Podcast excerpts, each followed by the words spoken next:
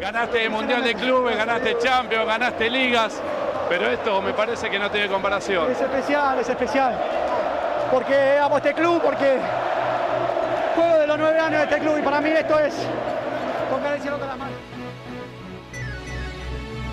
El 12 de junio de 1979, Mirta y Jorge Milito descansaban en el Sanatorio Modelo de Quilmes. Pocas horas antes, Mirta había parido a Diego, y entre los regalos para la madre y el recién nacido, había ramos de flores y peluches. Cerca de tanto presente, se encontraba una pelota de fútbol. El recién nacido tenía su destino sellado desde el primer día. 15 meses después nació Gabriel, su hermano. Diego creció junto a él en el patio de su casa. Jugaban al fútbol hasta que no había luz. A sus seis años, Diego comenzó su carrera futbolística. Empezó a jugar en Viejo Bueno, equipo de la Liga Quilmenia, hasta que pasó a Estrella del Sur, de Wilde, donde jugaba al papi fútbol. A su madre Mirta le advirtieron del talento de su hijo, y a los nueve años lo llevó a una prueba en Racing Club.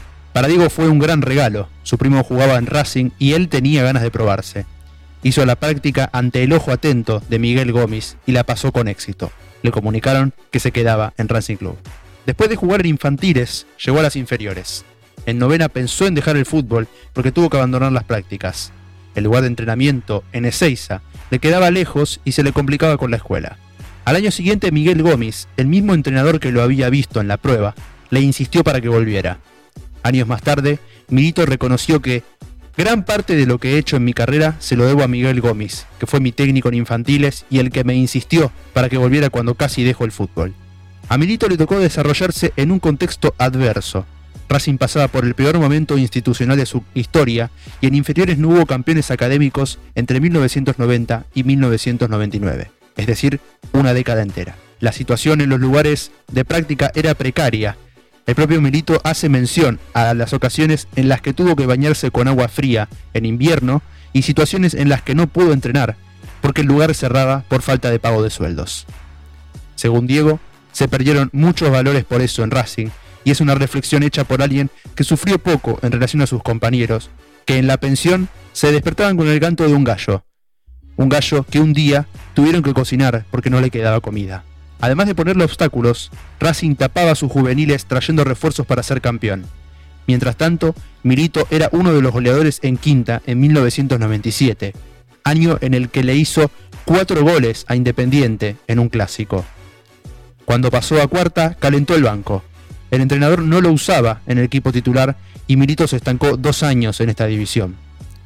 Cuando el Chango Cárdenas vio sus condiciones en un partido, le preguntó al entrenador de la cuarta por qué no era titular y se lo llevó a reserva, división con la que empezó a alternar. En su segundo año en cuarta división formó parte del equipo que rompió la racha de nueve años sin títulos en las inferiores académicas.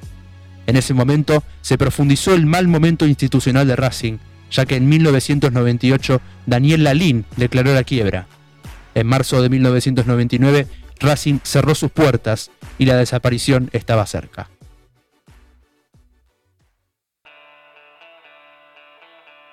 Diego Milito tenía 20 años y 5 meses cuando debutó frente a Unión en la fecha 18 del torneo Apertura 1999. Estaba más que listo, había roto una racha de 9 años sin títulos en inferiores y tenía roce en reserva. Su segundo partido, también bajo la dirección técnica de Gustavo Costas, fue la despedida del Chelo Delgado, en el partido frente a Gimnasia, que fue favorable a Racing por 3 a 1. Milito debutaría en la red en su quinto partido, en el Clausura 2000. Racing perdía frente a Colón 1 a 0. Milito ingresó en el segundo tiempo y le bastaron 4 minutos para marcar su primer gol. A 25 metros del arco, sacó un zapatazo que el arquero Leonardo Díaz no pudo controlar y terminó en el ángulo. Diego empató un partido que terminaría con derrota 3 a 1, pero con ese tanto inició su historia goleadora. Le tocó desarrollar sus primeras armas en la peor campaña de Racing de su historia. La academia terminó el clausura en el puesto 18 con apenas 15 puntos. En el Apertura, Racing batió su propio récord y ganó un solo partido de los 19 que jugó, terminando último con 11 puntos. Milito entró en 27 encuentros, marcando ese único gol frente a Colón. Ninguno de sus compañeros registró más de dos goles. En enero del año siguiente, 2001, el fútbol de Racing fue gerenciado. En el clausura de este mismo año, Mostaza Merlo optó por Esteves y Rueda como titulares, pero Milito igualmente jugó 17 de los 19 partidos del torneo. En la fecha 4, el Príncipe selló el empate en el 2 a 2 frente a Chacarita cuando Racing tenía un jugador menos. Sobre el final del torneo, la academia peleaba por no quedar en zona de promoción. El 26 de mayo, los dirigidos por Mostaza jugaban en Santa Fe contra Colón. Si perdían, le daban a Argentinos Juniors la posibilidad de alcanzarlos en la tabla de promedios. Milito, con fiebre, no se bajó de la convocatoria y fue al banco. A los 22 minutos, Colón se puso en ventaja, y cuando el sabarero estaba en su mejor momento, Mostaza Merlo mandó a Milito a la cancha. Debilitado y tembloroso, el príncipe ingresó a los 67 y minutos después lo amonestaron. La derrota parcial de Racing se estiró hasta el último minuto, cuando el mismo Milito marcó el gol. Con fiebre, con el agua hasta el cuello, Milito le daba a Racing un empate importantísimo. Se sacó la camiseta de la euforia y como tenía amarilla fue expulsado. La academia ganaría los dos partidos finales en Avellaneda y se salvaría. Goleó a 4-1 a Central de local y ganó el clásico frente a Independiente por 1-0 de visitante a dos cuadras del cilindro. La salvación de Racing fue un hito en el cual Milito colaboró y se benefició. Su carrera comenzó a levantar a partir de este momento. Pero Diego se exigía. Llegó a la tercera fecha con un registro de 3 goles en 49 partidos con la camiseta de la academia, Reconoció que le estaba costando hacer goles y que no se consideraba un goleador ni se obsesionaba con eso, pero se demandaba a sí mismo meterla más veces. En la fecha 4 de la apertura 2001, Milito anotó un doblete por primera vez en su carrera. Fueron sus goles los que le dieron a Racing la victoria frente a Newells por 2 a 1, triunfo que lo colocó en la punta del campeonato por primera vez en 8 años. 15 fechas después, Racing daría la vuelta olímpica, Milito era uno de los tres futbolistas que habían disputado todos los partidos. No solo entró al campo de juego, aportó un pase gol en la goleada 4-1 frente a San Lorenzo, participó de un tanto en la victoria frente a Unión por 2 0 y ante Colón marcó un gol y fabricó el otro. Racing le ganó a Corón 2 1. En la anteúltima fecha, Chatruc agarró el rebote tras un tiro de Diego que dio en el travesaño. La academia le ganó 2 0 a Lanús y llegó como favorito en la definición en la fecha 19. La crisis socioeconómica en Argentina estiró el festejo hasta el 27 de diciembre, cuando los hinchas académicos llenaron el cilindro, el amalfitani y el obelisco para celebrar el primer título de Racing en 35 años. Después de 35 años, la academia vuelve a dar una vuelta olímpica. Acaba de empatar. Racing es el ganador de la apertura. Racing es el campeón. Diego Milito volvía a estar involucrado en la ruptura de una larga racha sin campeonatos. Ya lo había hecho en cuarta, donde se estancó dos años hasta que lo rescató Chaco Cárdenas, que lo llevó a la reserva y le dio la posibilidad de trepar al primer equipo.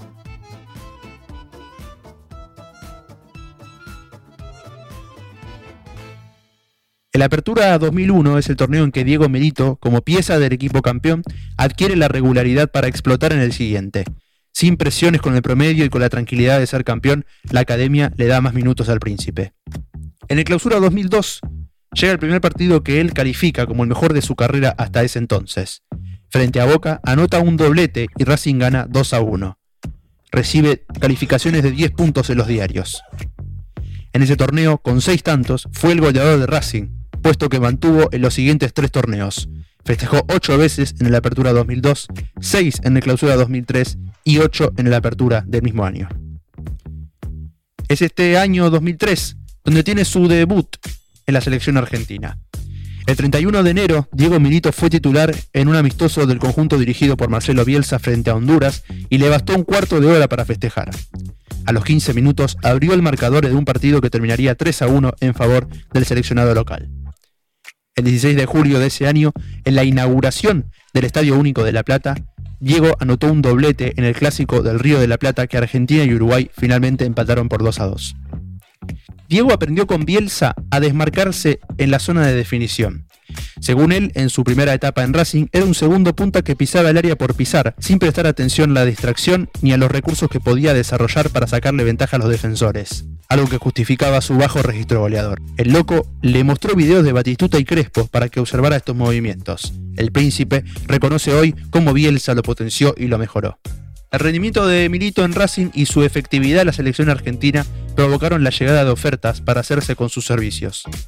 Sobre el final de 2003, luego de un torneo en el que Diego anotó 8 goles, llegó un ofrecimiento de Genoa, el equipo italiano, para comprar la mitad del pase del Quilmenio en 1.700.000 dólares, un dinero que Racing necesitaba. El equipo italiano estaba en segunda división peleando por no caer a la C. Mirito, deseoso de cambiar de aires, pidió despedirse en la cancha y jugó en el debut de Racing por el torneo de verano en enero de 2004. Así se marchaba de la academia con un registro de 37 goles en 148 partidos. El príncipe llegó a un club que tambaleaba en la Serie B italiana y peleaba por no caer a la tercera categoría.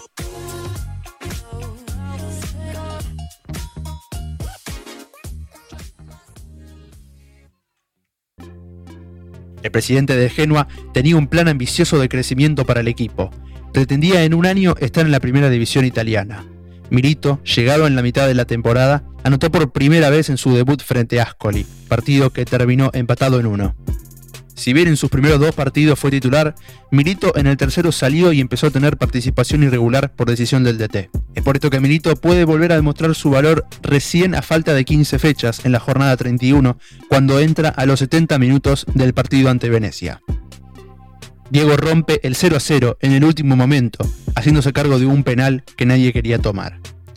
Este tanto le otorgó la aval del DT y el cariño de la gente, a partir de este tanto, no salió del equipo titular y marcó 12 goles en 4 meses. Genoa se salvó de bajar a la tercera división.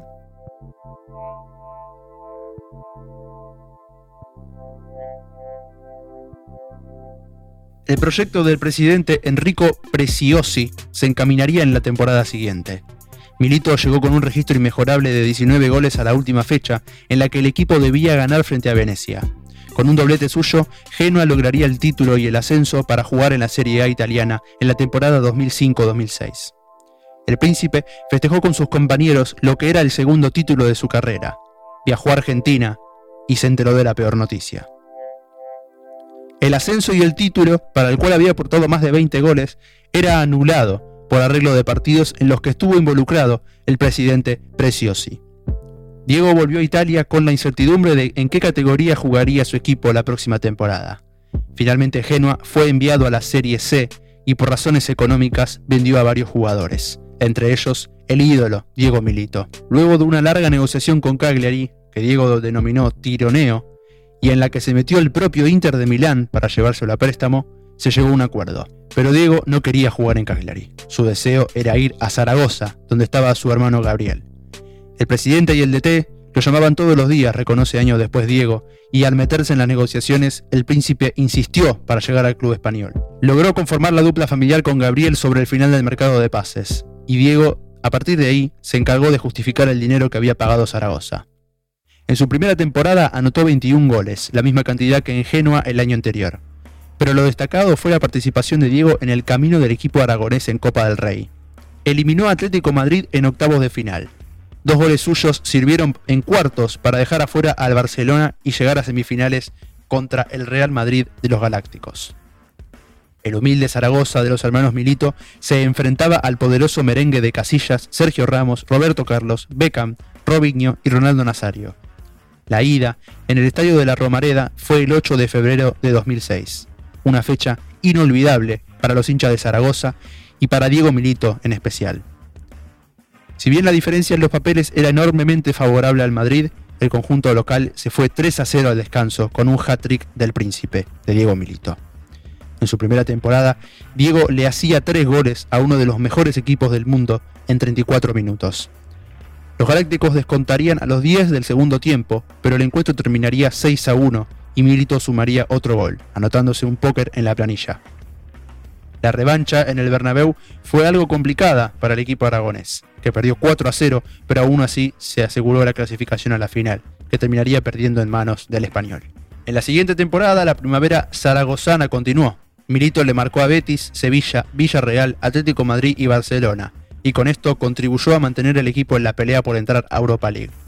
El plantel contaba con el tridente argentino de Alessandro, Aymar y Milito, un empate en la última fecha aseguraría la clasificación a la segunda competición europea, y quién se encargaría de esto si no era el príncipe.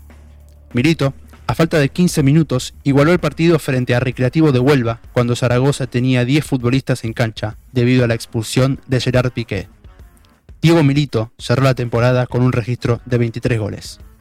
Con D'Alessandro y Milito en buena forma, Zaragoza fue por más en el mercado de pases para mejorar lo conseguido las temporadas anteriores y contrató a Roberto Ayala, Matusalem, Ricardo Oliveira y Francisco Pavón. Con un plantel de calidad, apuntó a clasificar a la Champions League y competir en la Europa League a la que había clasificado. Pero los planeados se desmoronó y el equipo aragonés se quedó en la puerta de la fase de grupos de Europa League tras perder en primera ronda frente al griego Aris de Salónica. En la liga, mientras tanto, las expectativas habían quedado en el pasado. En la fecha 22 se encontraba deambulando por la mitad de la tabla y en las siguientes 16 fechas, envuelto en una crisis deportiva que se cargó a tres entrenadores, Zaragoza sumó apenas 13 puntos, lo que lo condenó al descenso. Los 15 tantos de Mirito no bastaron para evitar la pérdida de la categoría y los reproches de la hinchada. El príncipe se despidió de España con un registro de 61 goles en 3 años, el mejor de su carrera en un equipo hasta ese momento. El destino de Milito sería uno conocido por él, mientras le daba alegrías a los aragoneses, en a la reconstrucción tras el descenso por irregularidades dirigenciales se hacía rápido. En 2008, el príncipe volvió a Italia, para jugar en primera con el Grifone. Los resultados serían similares a la temporada dorada que tuvo con Zaragoza. Debutó con gol frente al Milan, partido en el que aportó el único tanto de la victoria 1 a 0. Esto le dio impulso para marcar 24 goles y terminar segundo en la tabla de goleadores de la Serie A detrás de Latan Ibrahimovic. Milito fue el goleador de Genoa, no solo en la temporada, también en los clásicos. Frente a Sampdoria, fue el único autor de los goles de su equipo en ambos partidos hizo el tanto de la victoria como visitante por 1 a 0 y marcó los tres en el 3 a 1 de local. Su rendimiento no fue inocuo al funcionamiento del equipo, que ganó 19 partidos, empató 11 y perdió 8, lo que le dio el quinto puesto y la clasificación a la UEFA Europa League. Diego Milito llegaba a la mitad de 2009 con 30 años y una carrera en la que había cortado rachas la de 9 años sin títulos en las inferiores de Racing, la de 35 sin títulos de la Academia en primera y la de 45 sin que un futbolista de Zaragoza anotara 23 goles en una temporada. A estos registros se le suman las temporadas en Italia, donde consiguió un ascenso finalmente anulado, y luego una temporada en primera con la clasificación a la Europa League, la que también consiguió en Zaragoza, donde fue subcampeón de una Copa del Rey en la que marcó 4 goles a Real Madrid y 2 a Barcelona. Estos logros no lo tuvieron a Diego como simple partícipe, fue pieza clave en todos ellos y figura exclusiva en la mayoría. A sus 30 años llegó el momento de dar el salto. Inter de Milán, que en 2015 lo había sondeado para incorporarlo a préstamo, pagaría 25 millones de euros por su pase. Milito dio por cerrado su ciclo en Genoa y se marchó al Inter. El equipo milanés llevaba 45 años sin ganar la Champions League a la que apuntaba como máximo objetivo, ya que era el dueño de la liga doméstica de 2006. Pero para Diego el desafío era también personal. Debía reemplazar a Zlatan Ibrahimovic, de quien había sido el segundo en la tabla de goleadores en la temporada anterior. Su primer contacto con José Mourinho, el entrenador de Inter en ese momento, fue amistoso. Mou le consultó si quería el número 22, que Diego había empezado a usar desde su llegada a Zaragoza. El príncipe, consciente de que lo usaba el muy querido tercer arquero Paolo Orlandoni, le respondió que no le quitaba el sueño. Mou le dijo que no se preocupara y le pidió a Orlandoni que le ceda el número a Milito como favor personal. La confianza de Mourinho en Milito se tradujo días después. Jugó los 90 minutos en la primera fecha ante Bari y asistió a Samuel Eto'o en el gol que abrió el marcador. Finalmente, Inter empató 1 a 1. En la siguiente fecha se disputó el derby de Milano frente a Milan, equipo al que Milito le había marcado un gol en la temporada anterior con los colores de Genoa. A los 29 minutos volvió a ser la pesadilla de Il Rossoneri con una asistencia a Thiago Mota para el 1 a 0. Siete minutos más tarde puso el 2 a 0 de penal. Y sobre el tiempo compensatorio de la primera parte, asistió a Maicon para irse al descanso con tres goles de ventaja. Milito saldría a los 79, reemplazado por Mario Balotelli, como figura y partícipe de los primeros tres goles de la goleada que terminó 4 a 0. Su figura empezaba a convertirse en ídolo en Inter. En la fecha 4 su equipo empezó perdiendo a los 16 minutos frente a Cagliari. En el segundo tiempo marcó dos goles en 4 minutos para darlo vuelta y asegurar la victoria 2 a 1. En la primera parte de la Serie A marcaría dos goles, pero su impronta salvadora aparecería en la Champions League. En la fase de grupos Inter tenía complicaciones. Empató sin goles con Barcelona en la primera fecha, 1-1 con Rubín Kazán en la segunda y 2-2 con Dinamo Kiev en la tercera. La derrota de Barcelona frente a Rubín Kazán en esta misma fecha le dio aire a Inter, cuyo proyecto no iba en buen camino. La racha de 45 años sin conquistar Europa tenía todas las chances de extenderse. En la fecha 4, Inter viajaba a Ucrania para visitar a Dinamo Kiev.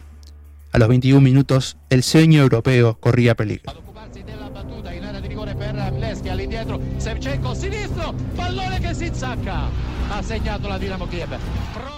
Dinamo se ponía 1 a 0 y el resultado obligaba a Inter a depender de otros y ganar los dos partidos restantes en la fase de grupos. Esta agonía, que dejaba a Inter en el fondo de la tabla del grupo F, se estiró hasta el minuto 85. El empate, claro, estuvo en los pies de Diego Milito.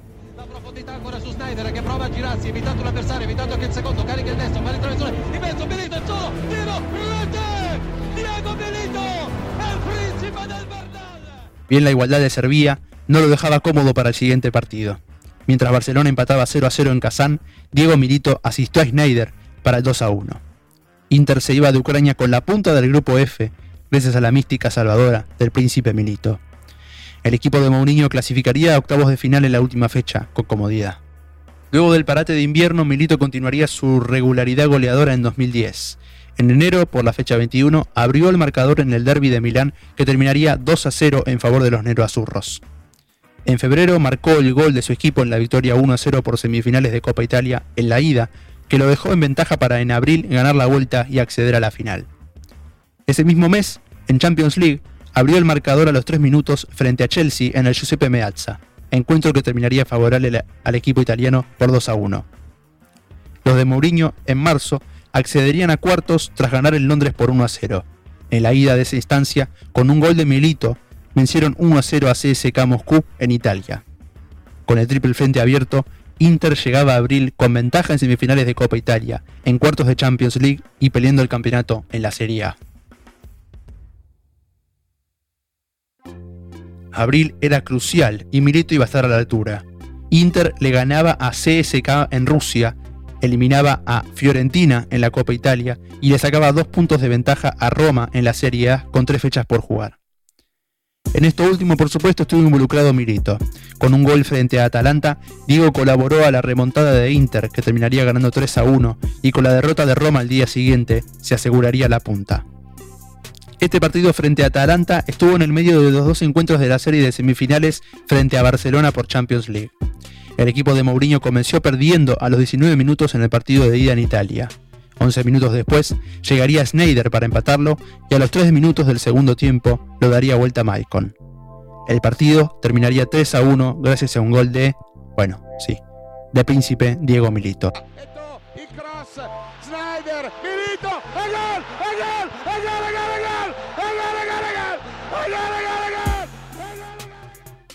Milito dejó más tranquilo al equipo para la vuelta, que sería 8 días más tarde. En el Camp Nou, la ventaja del equipo de Guardiola llegó muy tarde, gracias a un tanto de Gerard Piqué. Gracias al gol de Milito en el Giuseppe Meazza, Inter se metió en la final. Se jugaría el 22 de mayo en el Santiago Bernabéu, donde Diego ya había festejado la clasificación a la final de Copa de Rey con el Zaragoza. Pero Inter tenía otros dos compromisos. Le quedaba un último paso para lograr el objetivo continental, para alzarse con el trofeo de UEFA después de 45 años. Pero días después de ser expulsados con la apertura de grifos en el Camp Nou, los dirigidos por Mourinho le ganaban, con un gol de Diego Milito, la final de la Copa Italia a Roma.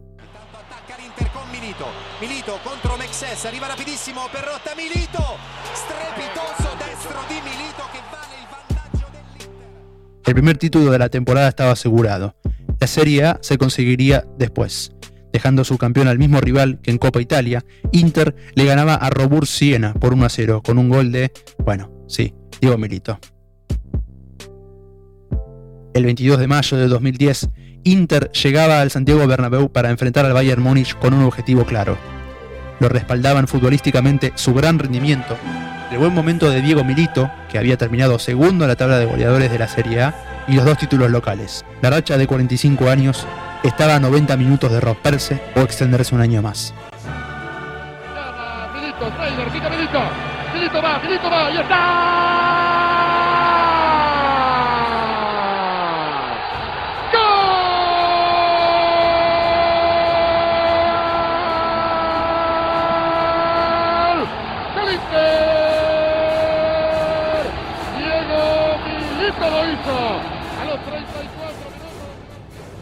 A los 34 minutos ocurría lo usual. Diego Milito, tras un pase de Snyder, abría el marcador tirándosela por arriba al arquero Pat. En el segundo tiempo, recibió el balón a 20 metros del arco tras un pase de Samuel Eto'o. Milito avanzó, llegó al área, amagó a ir hacia su derecha, enganchó hacia afuera, le tiró un caño a Van Buiten y con la cara interna definió el segundo palo. Sigue Diego. Sigue Diego. Diego, Diego.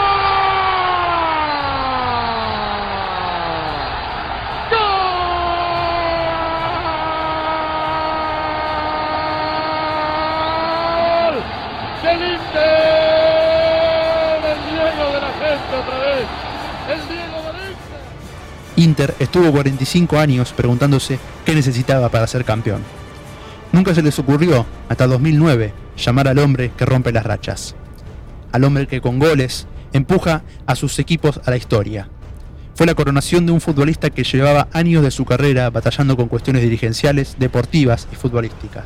Cuando se cruzó con un equipazo de estrellas y un entrenador especial, Milito alcanzó el mayor logro de su carrera. Con Julio César, Walter Samuel, Lucio, Zanetti, Maicon, Schneider, Cambiaso, Eto'o, Pandev y Mourinho, Diego Milito fue el rey de Italia y de Europa. Su gran temporada en Inter lo llevó a la convocatoria de Diego Maradona para el Mundial de Sudáfrica casi por obligación, pero la titularidad en el ataque se la repartían Higuaín, Messi y Tevez.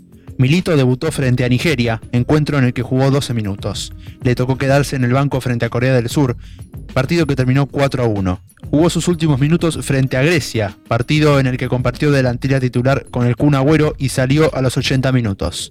Diego nunca más volvió a disputar un partido en la Copa del Mundo.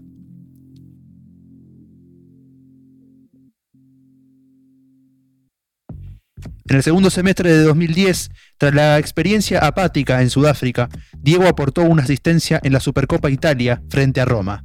Inter comenzó perdiendo a los 21 minutos. Pandev lo igualó a los 42 y Eto'o, con una asistencia de Milito, marcó el 2 a 1 a los 70. Finalmente el partido terminaría 3 a 1 con victoria Nero Azurra, otro título en el que Milito fue pieza clave. La temporada 2010-2011 fue la más floja en sus números. En 34 partidos anotó 8 goles, porque distintas lesiones lo alejaron de las canchas. En octubre de 2010, problemas musculares lo distanciaron del terreno de juego durante 21 días. En noviembre, una lesión en los muslos lo dejó en recuperación otras tres semanas. Pudo participar y anotar un gol en el Mundial de Clubes. Inter fue campeón y él marcó uno de los tres goles en la semifinal. Un tirón muscular en enero de 2011 lo dejó mal parado para en febrero sufrir un sobreestiramiento que lo inhabilitó hasta fines de marzo. Diego volvería a jugar en abril, en el marco del derby de Milano, que fue derrota de Inter por 3 a 0. En Serie A completaría los 90 minutos en solamente dos de los siete partidos que disputó, ya que en los cinco restantes ingresó desde el banco. Inter se subiría al podio de la liga local, pero el campeón sería su vecino Milan. En la Copa Italia, en mayo, dejaba afuera a la Roma en las semifinales y se metía en el partido decisivo frente al Palermo.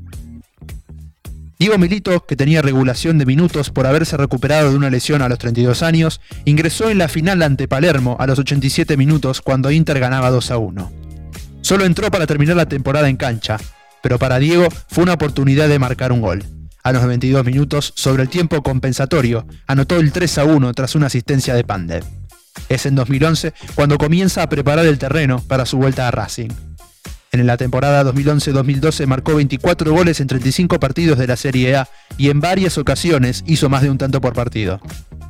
En septiembre le marcó por duplicado a Palermo en la derrota 4 a 3. En enero de 2012 hizo otro doblete en el 5 a 0 frente a Parma. La semana siguiente fue el responsable de la victoria de Inter en el derby de Milán por 1 a 0 con un gol. En febrero le haría 4 a Palermo. En abril cumpliría tres veces la ley del ex frente a Genoa. En mayo le soplaría el título de la Serie A a Milan, con un hat-trick en el 4-2 favorable a Inter. Abrió el marcador a los 14 minutos, Milan lo dio vuelta con un doblete de Ibrahimovic, pero Milito se encargó de empatarlo a los 53 y poner el 3-2 a los 80. Pese al increíble desempeño en el clásico, fue la primera temporada de Milito sin títulos en el Inter. Además de perder la Supercopa Italia, quedó eliminado en octavos de la Champions y en Copa Italia lo sacó el después campeón Napoli. Con tres temporadas en Inter y una vitrina llena de títulos, Diego Milito empezó a pensar en volver a Racing. Pero el 14 de febrero de 2013 se rompió los ligamentos, lo que lo dejó afuera de las canchas por 200 días. Pudo volver a jugar en septiembre y decidió terminar la temporada con Inter y volver a casa. Milito jugó 17 partidos, marcó dos goles y se despidió de Milan. Inter perdía a un ídolo, a un referente y un campeón que fue fundamental para volver a ganar la Champions League después de 45 años. Diego, por su parte, volvía al lugar del que se despidió goleador. El contexto institucional que lo esperaba en Racing era muy distinto al que lo había despedido. Pero el contexto futbolístico sembraba dudas. Racing en el año 2013 terminó último en el torneo inicial y décimo octavo en el torneo final del 2014 los promedios empezaban a meterse en la agenda del club. Diego Milito era la solución. La historia se cuenta sola.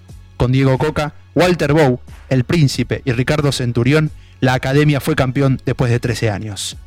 Diego Milito volvía a estar involucrado en cortar una mala racha. Pero más allá de lo que le dio a Racing desde ese segundo semestre de 2014 hasta 2016, cuando se retiró, el príncipe volvió al club para encargarse él mismo de que lo que había sufrido cuando estaban inferiores, no se volviera a repetir. Como secretario técnico, desde 2017, encabeza un excelente momento institucional de Racing que potencia a sus inferiores y le brinda a sus juveniles todas las herramientas para que desarrollen su carrera futbolística. Diego Milito es la cabeza, junto con Víctor Blanco, de un proyecto deportivo que le dio a Racing dos títulos en cinco años. Primero como jugador, después como manager, Diego Milito se encargó de encaminar lo que él había sufrido, que haya sido él quien saldó la deuda histórica de Racing con sus inferiores es un regalo justo que le hizo al fútbol. Si quiere ser presidente, el requisito de conocer al club lo tiene cumplido.